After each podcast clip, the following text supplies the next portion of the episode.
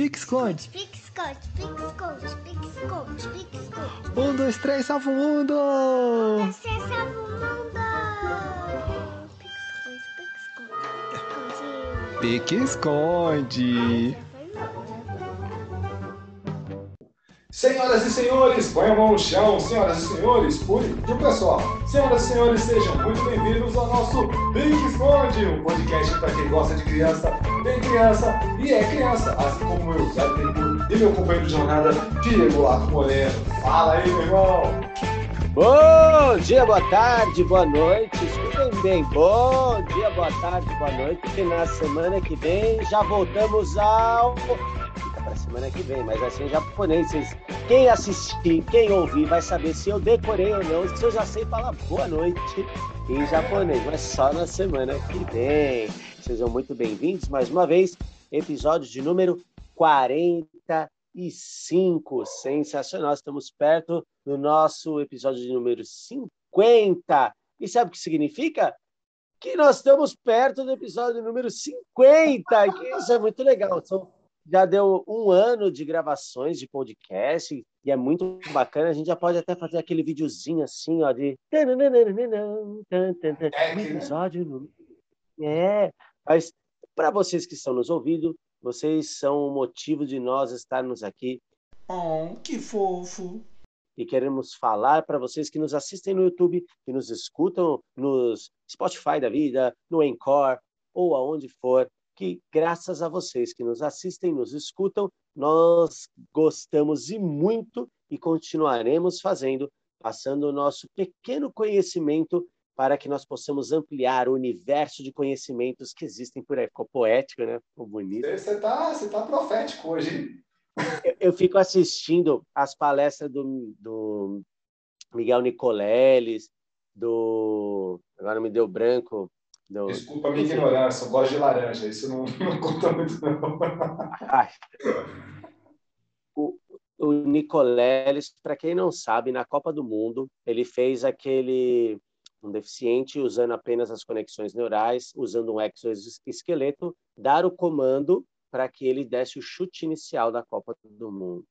Então é um dos nossos maiores cientistas. Eu comecei só ontem eu escutei duas palestras dele com Marcelo Gleiser, que é um astrofísico sensacional. Enfim, Esse então cara é bom, imagina, eu fico Glazer. Esse, esse eu conheço, Ah, esse sim. não não. Miguel Nicoleles, ele é professor há muitos anos nos Estados Unidos, onde ele faz as pesquisas, mas mais do que tudo isso, aproveitando, ele tem um conceito de escola aqui no Brasil que ele fez no interior do Rio Grande do Norte, se não me engano, da Bahia.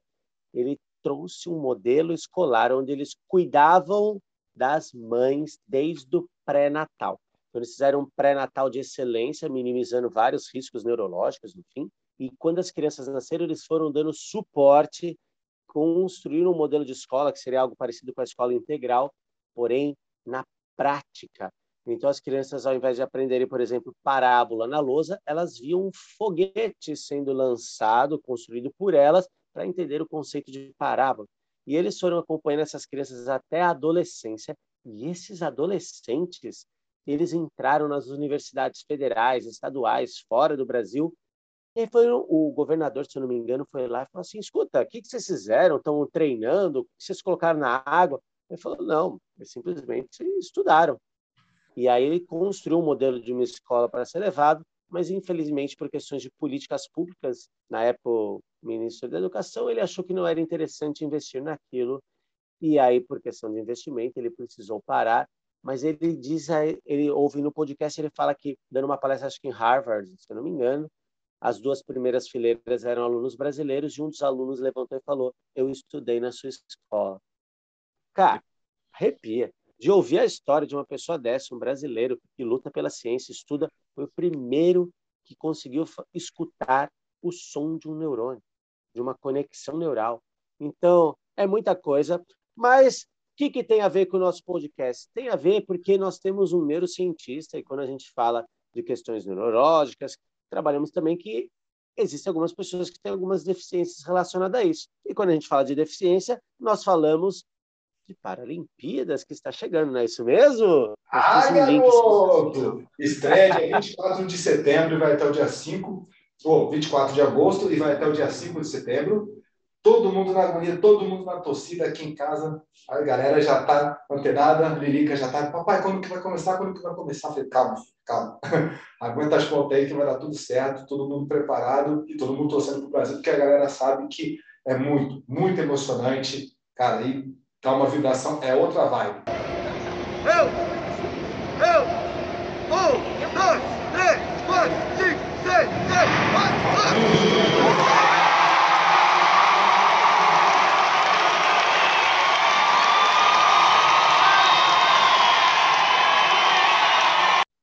É, é, adoro. E aí o pessoal fala, poxa, mas ela é mais curta que as Olimpíadas? Sim, porque são menos modalidades, né? então tem um período menor de, de tempo de, de jogos, mas é tão emocionante quanto você assistir e ver. E vou falar, é bem legal porque o Brasil ele tem uma capacidade de trazer medalhas nas Paralimpíadas incrível. Então, se eu não me engano, no Rio ele terminou em quinto, né? Alguma coisa assim. Exatamente, é uma potência. O Brasil é potência. É, e, e isso é muito bom. Eles precisam ser tão estimulados quanto qualquer um. E ver os jogos é diferente.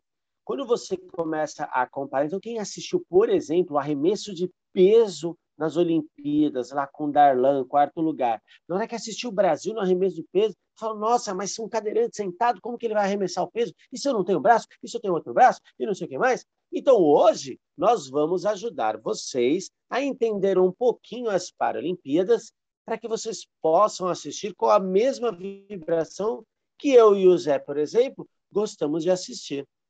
Exatamente. Comece, por favor, professor Diego. As categorias, por exemplo, são muito diferentes, são muito semelhantes. O que, que acontece nessas categorias, nessas classificações?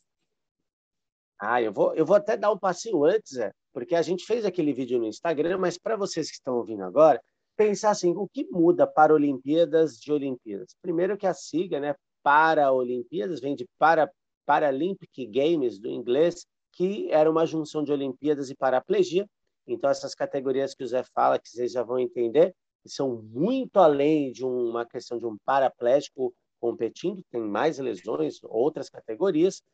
E aí, na junção do nome, ficou essa. Aí você fala, mas não era para Olimpíadas? Sim, mas aí, por uma questão de deixar tudo igual nas línguas, ficou Paralímpico. No Brasil, a questão correta, a, a fonema correta seria para Olimpíadas. Porém, por uma questão comercial, porque Olimpíadas é um termo registrado, para não ficar para Olimpíadas, sem aquela briguinha, aquela coisa toda. Então acabou ficando Paralimpíadas. Mas se falar Paralimpíadas, não está errado, está bem? Então, essa é a primeira coisa. Não muda por quê? Porque quem compete nas Paralimpíadas são pessoas com deficiências específicas. E Zé, aí eu vou te fazer uma pergunta. Você acha que todos os tipos de deficientes participam das, das Paralimpíadas? Ah, seria muito bom ter uma quantidade muito grande, mas não, nem todas. Que coisa, não? É, eu vou dar um exemplo para vocês. Vocês já viram que nas Olimpíadas não tem surdos?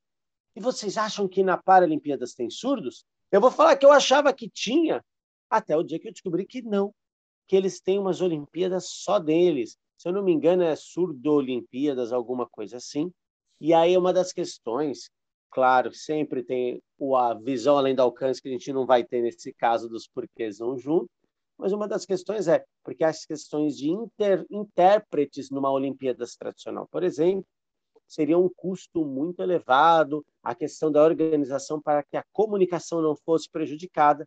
Então, um dos motivos, e eu fiquei sabendo que as, as Olimpíadas dos Surdos são mais antigas ainda, né? Depois das Olimpíadas entram elas. Aí eu vou, vou pedir desculpas de não conseguir tão a fundo nessa questão, porque é algo novo para mim entender isso. Nós podemos pesquisar, não tem problema nenhum, e passar alguma coisinha aqui. Né? Não tem problema. É, então, os surdos a gente já sabe que não entram, mas temos várias e várias outras.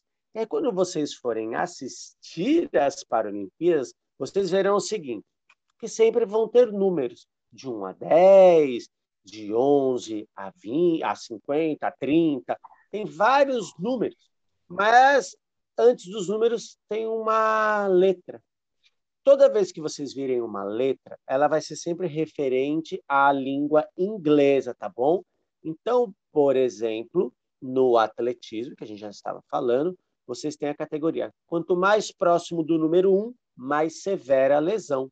Então, você vai ver lá, por exemplo, F1. O F no atletismo ele está relacionado à palavra field, que é campo. Aí você vai ver T2. O T está relacionado ao track, que é a pista. Então, quando você vira o T, quer dizer que são provas de pista. Quando você vira o F, são provas de campo, como o arremesso, por, por favor, exemplo. Repita, por favor, o F. O F, por favor, como é que é? Field. Rapaz, que pronúncia bonita. Pronúncia tá correta? Gostei.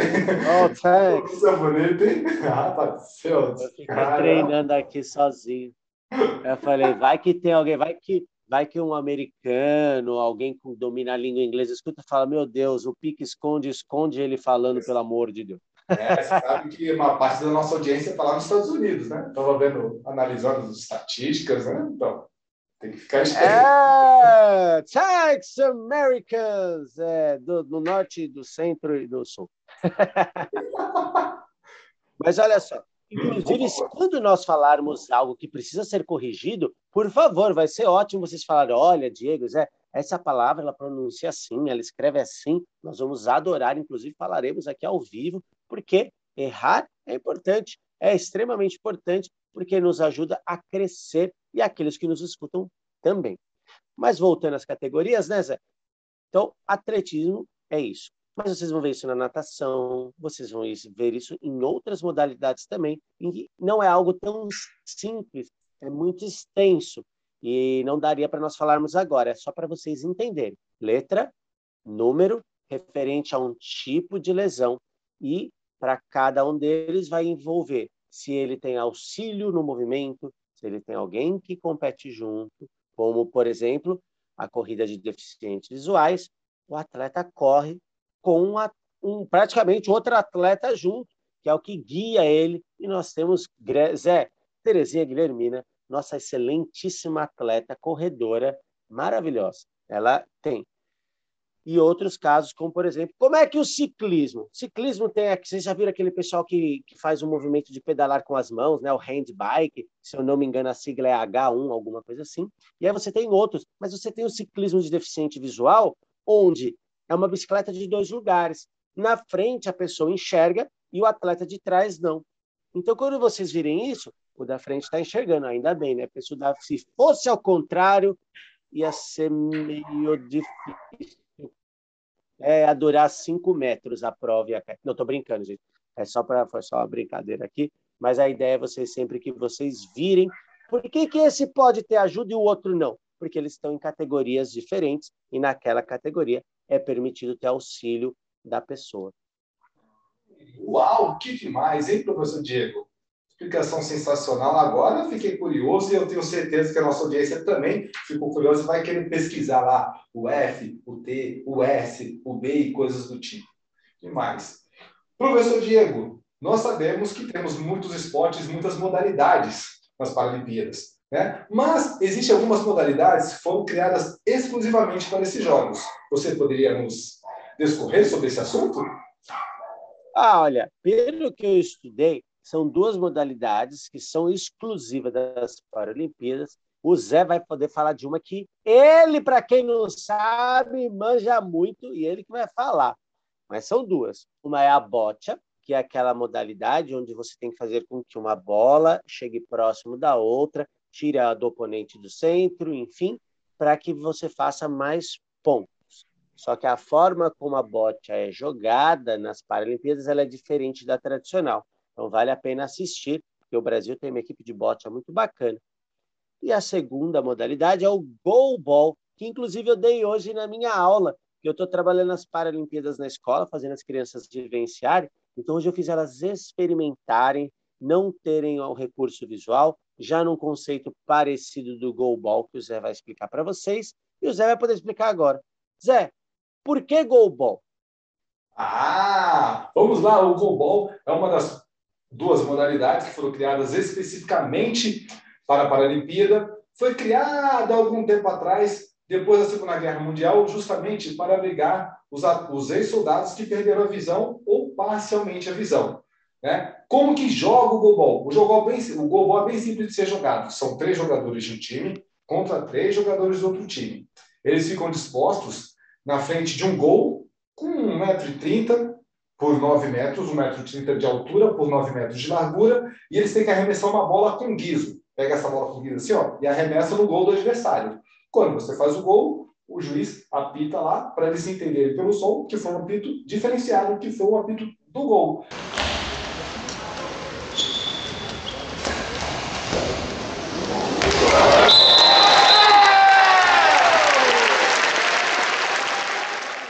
Simplesmente assim. E eles se orientam sempre pelo barulho da bola e, claro, pela disposição da trave que eles tocam no chão para entender exatamente qual a localização deles.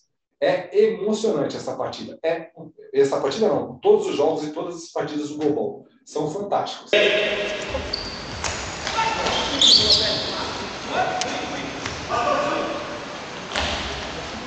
Zé, pode ter torcida num jogo de goalball?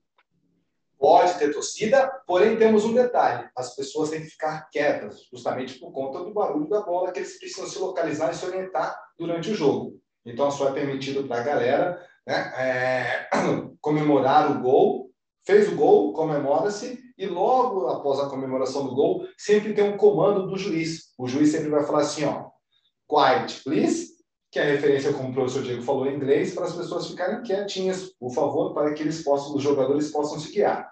Né? E ele fala play, quiet, please, play. Aí o jogador do time está com a bola. Quiet, please. Play.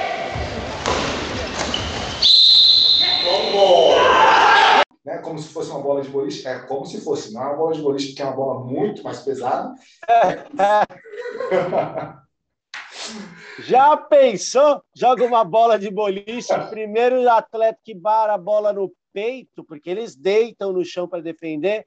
Olha, vamos pedir substituição. Precisam de 47 atletas por jogo. A delegação vai com mil atletas, sendo 900 do goalball, porque só sobram nove no final.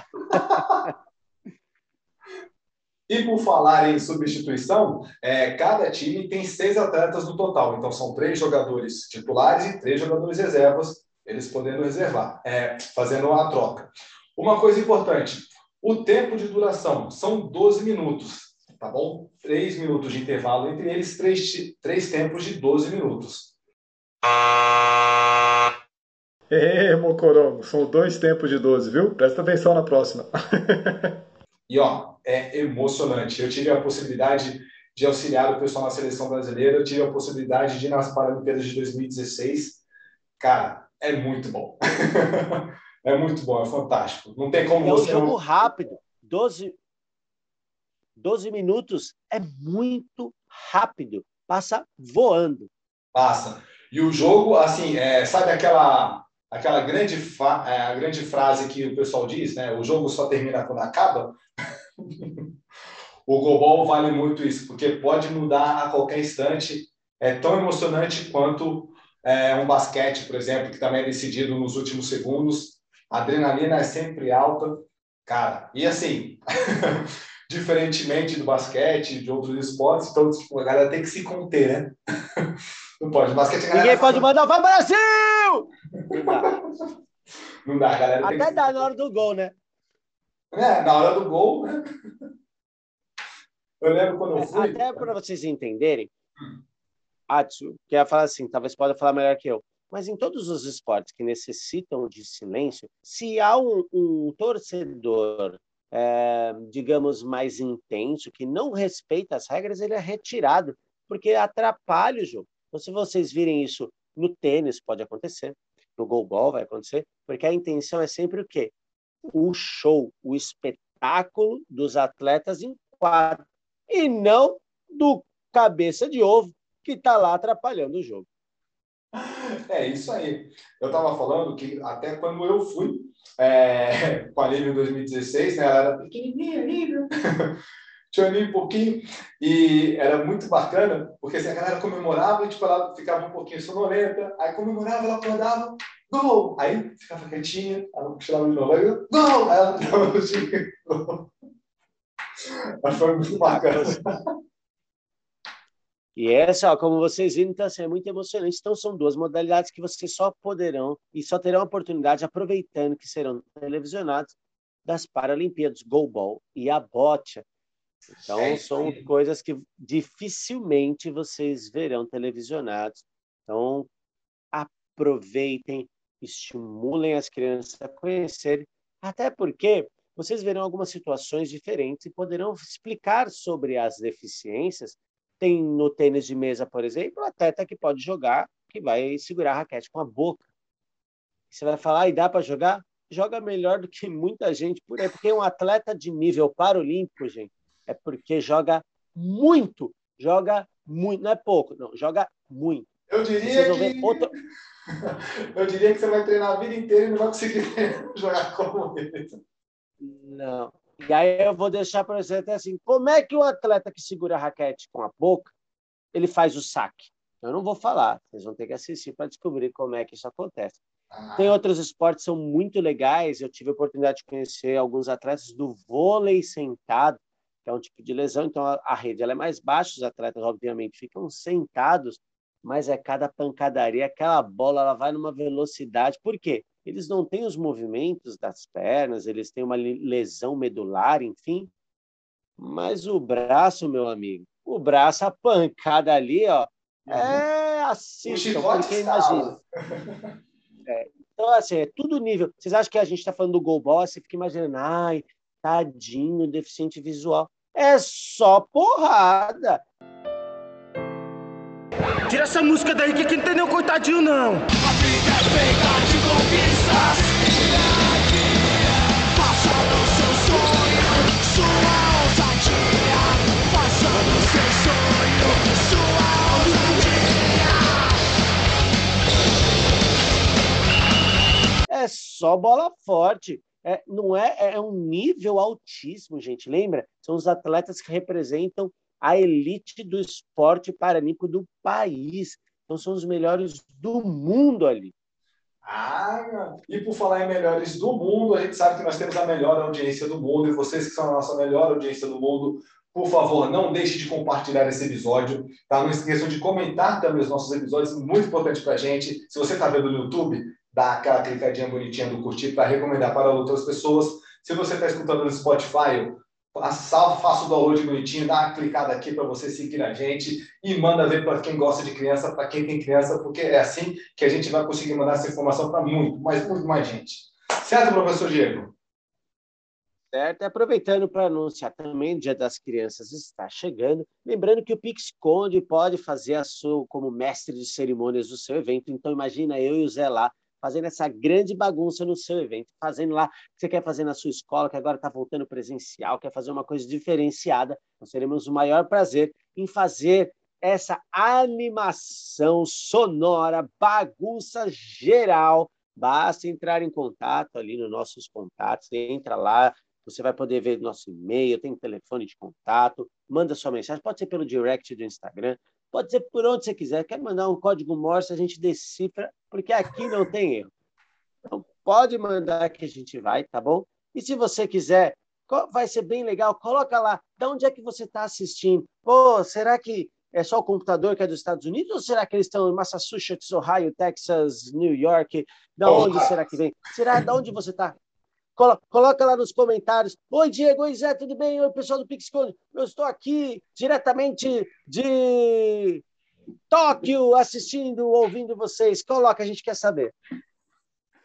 Maravilha, beleza. Pessoal, é isso aí. Esperamos vocês para o próximo programa que vai ser ó, recheado de várias novidades, modalidades paralímpicas. Claro que a gente vai pegar imagens de jogos que já aconteceram, então aguarde e confie que vai ser show de bola. Beleza, professor Diego? Sensacional. Deixo aqui meu grande beijo para vocês. E já que nós estamos em inglês, kiss for you. Acertei? Falei beijos para você, tá certo? Oh my God!